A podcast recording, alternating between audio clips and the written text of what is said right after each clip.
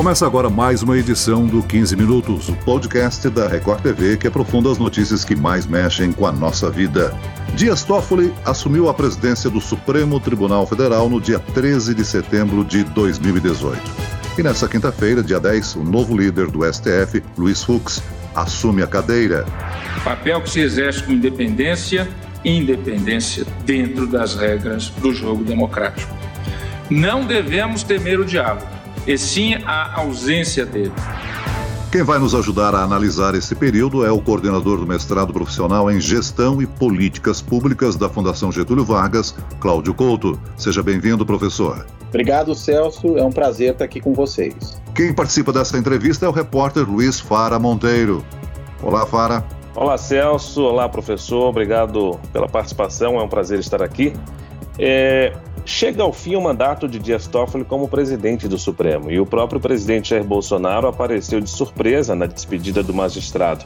Ele será substituído pelo ministro Luiz Fux, que ontem deu tchau à primeira turma do STF e elogiou a harmonia e coerência dos profissionais. Ele ainda comenta que essa foi uma turma que colocou o Supremo no patamar que ele merecia. Lutaram contra algumas adversidades, mas nenhuma delas pode ser atribuída à primeira turma, disse ele. No lugar de Fux, assume também o ministro Dias Toffoli. Vai ser uma troca de cadeiras mesmo um do outro. Bom, nós vamos agora falar desse tempo em que o Toffoli passou à frente é, da presidência do STF. Professor, foram muitos desafios que o ministro assumiu e ele também acumulou muitas polêmicas, como a instauração do inquérito das fake news. A gente pode dizer que ele ingressou no STF ligado ao Partido dos Trabalhadores por conta da indicação ao cargo por Lula em 2009, mas terminou agora o mandato de presidente do Supremo com mais aproximação do atual governo do presidente Bolsonaro. O Toffoli, na presidência do Supremo, foi mais aliado ou foi mais neutro em relação ao Palácio do Planalto, professor? Olha, eu creio que ele foi muito mais aliado do Planalto do que propriamente um juiz neutro. Basta ver o discurso dele, inclusive não, não, não apenas é, nesse, nesse dia de, de, de, despedida, né, mas o discurso que ele fez uns dias antes, quando, por exemplo, deu uma entrevista, acho que a Folha de São Paulo, e ele dizia que não via problema nenhum no governo Bolsonaro em relação a eventuais ameaças à democracia e coisas do tipo. Ali era claramente uma sinalização de um bom relacionamento. E o presidente Bolsonaro, quando foi ao Supremo Tribunal Federal, também deixou claro que o ministro Dias Toffoli tinha sido um aliado para ele ali, que sempre foi muito cordato, que tomou decisões monocráticas antes mesmo até que o governo precisasse pedir. Enfim, eu acho que ficou muito sinalizada aí essa relação de colaboração entre o presidente do Supremo Tribunal Federal e o presidente da República. E o fato dele ter sido indicado pelo ex-presidente Lula e ter sido inclusive apontado na época como aquele que seria o ministro do PT no STF, por ter sido advogado do partido, por ter sido advogado-geral da União durante a gestão do ex-presidente Lula, isso acabou não se concretizando.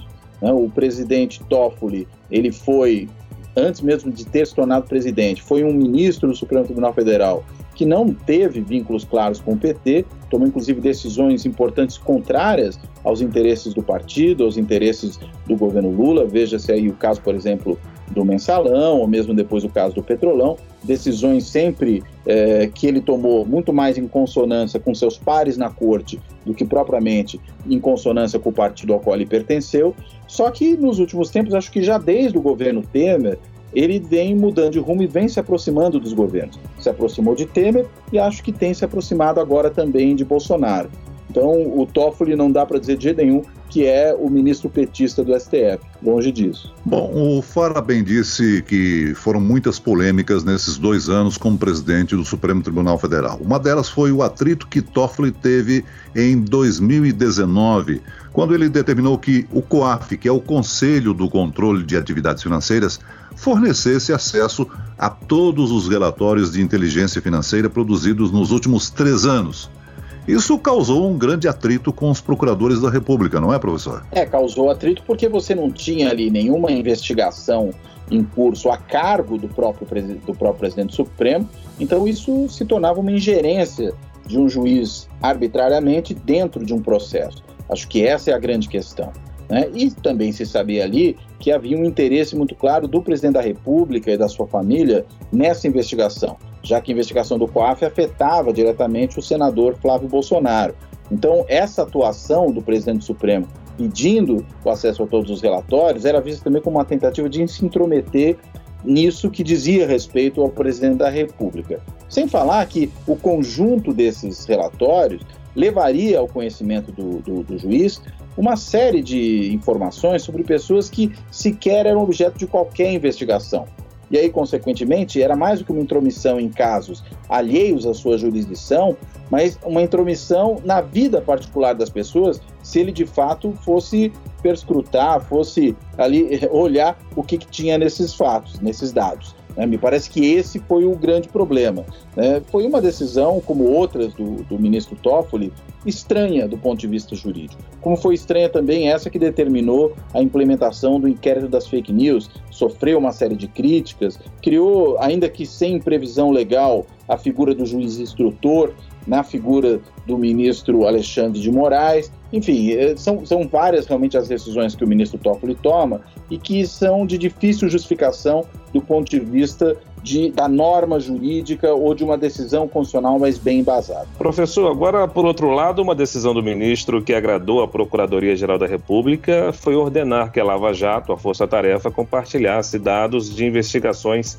com a PGR. Isso também foi muito discutido, não é mesmo? E eu gostaria também que o senhor analisasse é, a relação do Toffoli com a Lava Jato, porque se tornou público que a Força Tarefa não tinha muito apreço, muita simpatia pelo presidente do STF, né? Sim, não tinha muito apreço. A gente vê hoje uma disputa muito marcada entre a Lava Jato e a Procuradoria-Geral da República. Não é à toa que houve o afastamento por decisão própria né, do chefe da Lava Jato, né, do Deltan Dallagnol, que a liderava em Curitiba. Houve o afastamento de uma série de procuradores da Lava Jato também em São Paulo, né, e também manifestando aí eh, a sua insatisfação com a forma como a PGR conduzia a sua relação com a operação da Lava Jato de São Paulo por meio de uma procuradora que foi determinada como preposta do Procurador-Geral da República em São Paulo, e talvez o único lugar onde ainda a Lava Jato tem uma boa relação com a PGR seja no Rio de Janeiro, inclusive na figura do juiz Marcelo Bretas.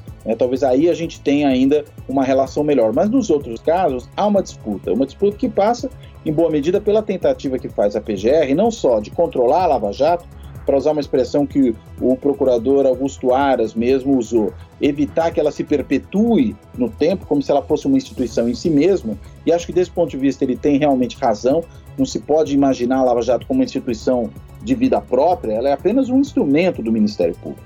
Né? E o próprio Deltan Dallagnol, muitas vezes em defesa da Lava Jato, e outros dos seus procuradores diziam: ah, tal projeto de lei, se for aprovado, prejudicará a Lava Jato como se alguém no Congresso aprovando o projeto de lei devesse se preocupar com uma operação específica né, do Ministério Público. A Lava Jato estava quase que virando ela própria uma instituição. E hoje a PGR tenta pôr um freio a isso. Pode ser até por interesses que não são exatamente interesses institucionais, acho que é muito mais a preocupação de concentrar poder nas mãos do PGR, mas o fato é, ele tinha uma boa justificativa para agir dessa maneira, que era essa tentativa de autonomização que a Lava Jato construía desde o seu início. E nós não podemos deixar de falar que o ministro Toffoli era presidente do Supremo durante a votação para a prisão após a condenação em segunda instância no final do ano passado. Talvez nunca antes o Brasil tenha prestado tanta atenção assim para uma votação lá dentro do Supremo. Isso porque o placar desfavorável à prisão foi o que resultou na soltura de diversos presos, entre eles o ex-presidente Lula. E o ministro Dias Toffoli votou contra a prisão após condenação em segunda instância, né, professor? Isso. Nesse caso aí, a gente teve, de fato, ele tomando uma adesão, aí sim, mais próximo ao interesse do ex-presidente Lula. Mas, enfim, não foi só o Dias Toffoli e nem foi só ele como um juiz indicado pelo ex-presidente Lula. Né? Nós tivemos até o Gilmar Mendes, que foi indicado pelo ex-presidente Fernando Henrique Cardoso, também votando nessa mesma direção. O que houve foi uma reorientação né, do plenário do Supremo, da maioria dos seus juízes, na direção de não considerar que a prisão em segunda instância seja lista. O que é um problema, evidentemente, não nem estou entrando no mérito da questão em si, mas o fato do Supremo ter mudado de decisão várias vezes nos últimos anos. Primeiro permitia, depois deixou de permitir, depois voltou a não permitir de novo. Enfim, essa oscilação, essa instabilidade da interpretação do Supremo com relação a uma norma jurídica é que é o grande problema. E aí, eu diria que o fato do Dias Toffoli ser o presidente do Supremo é até menos importante do que o fato de que se transformou a maioria dentro do, do tribunal. Ou seja, uma maioria de juízes passou a pensar em relação a esse caso e a decidir com relação a esse caso, que é o que mais importa, de forma diferente do que decidia há muito pouco tempo atrás. E daí essa situação toda que nós vimos. É, nesses últimos anos, o STF foi alvo de muitas críticas por causa da interferência em esferas que não eram necessariamente do Poder Judiciário. O senhor acha que esse foi um período em que os ministros exerceram um superpoder maior que o Legislativo e o Executivo? Olha, eu não creio que haja um superpoder. O que me parece o maior problema no, no funcionamento Supremo é menos uma extrapolação do poder do Supremo como um tribunal e muito mais o comportamento individualizado de seus membros. As chamadas decisões monocráticas, né, em que um único juiz toma uma decisão, muitas vezes de grande impacto, e o faz sem que seja necessário submeter de imediato aquela decisão ao plenário e sem que haja um consenso no colegiado em relação a essa decisão. Só para dar um exemplo, aí uma questão que nem diz respeito propriamente a matéria é, constitucional, né, nós vimos, e aí num outro tribunal, que foi no caso do STJ, a determinação do afastamento do governador Witzel. Qual foi o grande motivo de críticas ali? Foi que era uma adesão monocrática de um ministro do STJ. Depois veio lá o pleno e por goleada, né, 14 a 1, decidiu que era assim mesmo. Mas nós vimos coisas parecidas acontecendo no Supremo. Né? Nós vimos, por exemplo, o ministro Fux, que agora assume a presidência do Supremo Tribunal Federal, há alguns anos atrás, decidindo manter o auxílio moradia a juízes do país todo, e isso teve um custo financeiro muito elevado, né? e só é, deixou que esse processo fosse efetivamente avaliado pelo plenário, que ele pediu vistas e ficou sentado em cima, quando veio um aumento para a magistratura. Ou seja, o ministro Fux, ao que parece, se comportou como se fosse não apenas um líder sindical do, da magistratura brasileira, mas ele usou da sua condição de membro do Supremo Tribunal Federal para produzir um ganho em termos de remuneração dos juízes. É só um exemplo né, de como uma decisão monocrática produz impacto. É, agora, em outras esferas, o que o Supremo faz, no meu entendimento, é exercer o seu papel de defensor da Constituição. Né? Ele precisa efetivamente pôr freios a eventuais excessos que sejam cometidos tanto pelo Legislativo como pelo Executivo e é o papel de qualquer corte constitucional no mundo inteiro. Né? Se alguém extrapola, se alguém desrespeita a Constituição, ou aprovando uma lei que é inconstitucional, ou tomando uma medida administrativa que seja inconstitucional, compete realmente à Corte Suprema brecar isso. E acho que desse ponto de vista, embora às vezes as pessoas não gostem das decisões do Supremo, podem não gostar, mas é o papel dele. Um papel que até não à toa é chamado no direito constitucional de um papel contra-majoritário. Ou seja, compete a cortes supremas, a cortes constitucionais, muitas vezes decidirem contra a vontade da maioria, muitas vezes para defender os direitos das minorias. E isso é parte do jogo em qualquer democracia, qualquer Estado de Direito. Nós sabemos que o ministro Luiz Fux é, é, um ministro um público um pouco mais reservado que o Dias Toffoli e também que é um forte aliado da Lava Jato. Que nós podemos esperar dessa nova fase do STF com o ministro Luiz Fux à frente? Olha, eu creio que do ponto de vista do lavajatismo é uma conquista, porque afinal de contas terá um aliado, né, na presidência do Supremo. A gente nunca deve se esquecer daquela frase que foi proferida numa conversa é, entre os procuradores da Lava Jato e o ministro Sérgio Moro. Ele dizia, o ministro Sérgio Moro, né, ex-ministro, à época ainda juiz em Curitiba de primeira instância, em Fux we trust. Né? Nós confiamos em Fux. Isso dá bem o tom de qual a relação que Fux tem com a Lava Jato, ou seja, é alguém da confiança, é alguém próximo, é alguém amigo. Então, acho que desse ponto de vista, as relações devem efetivamente melhorar. Agora, Fux é também um ministro do Supremo que, como eu já apontei, tem uma conduta muito corporativa, né? muito na linha de defender os interesses da magistratura como classe, como categoria profissional.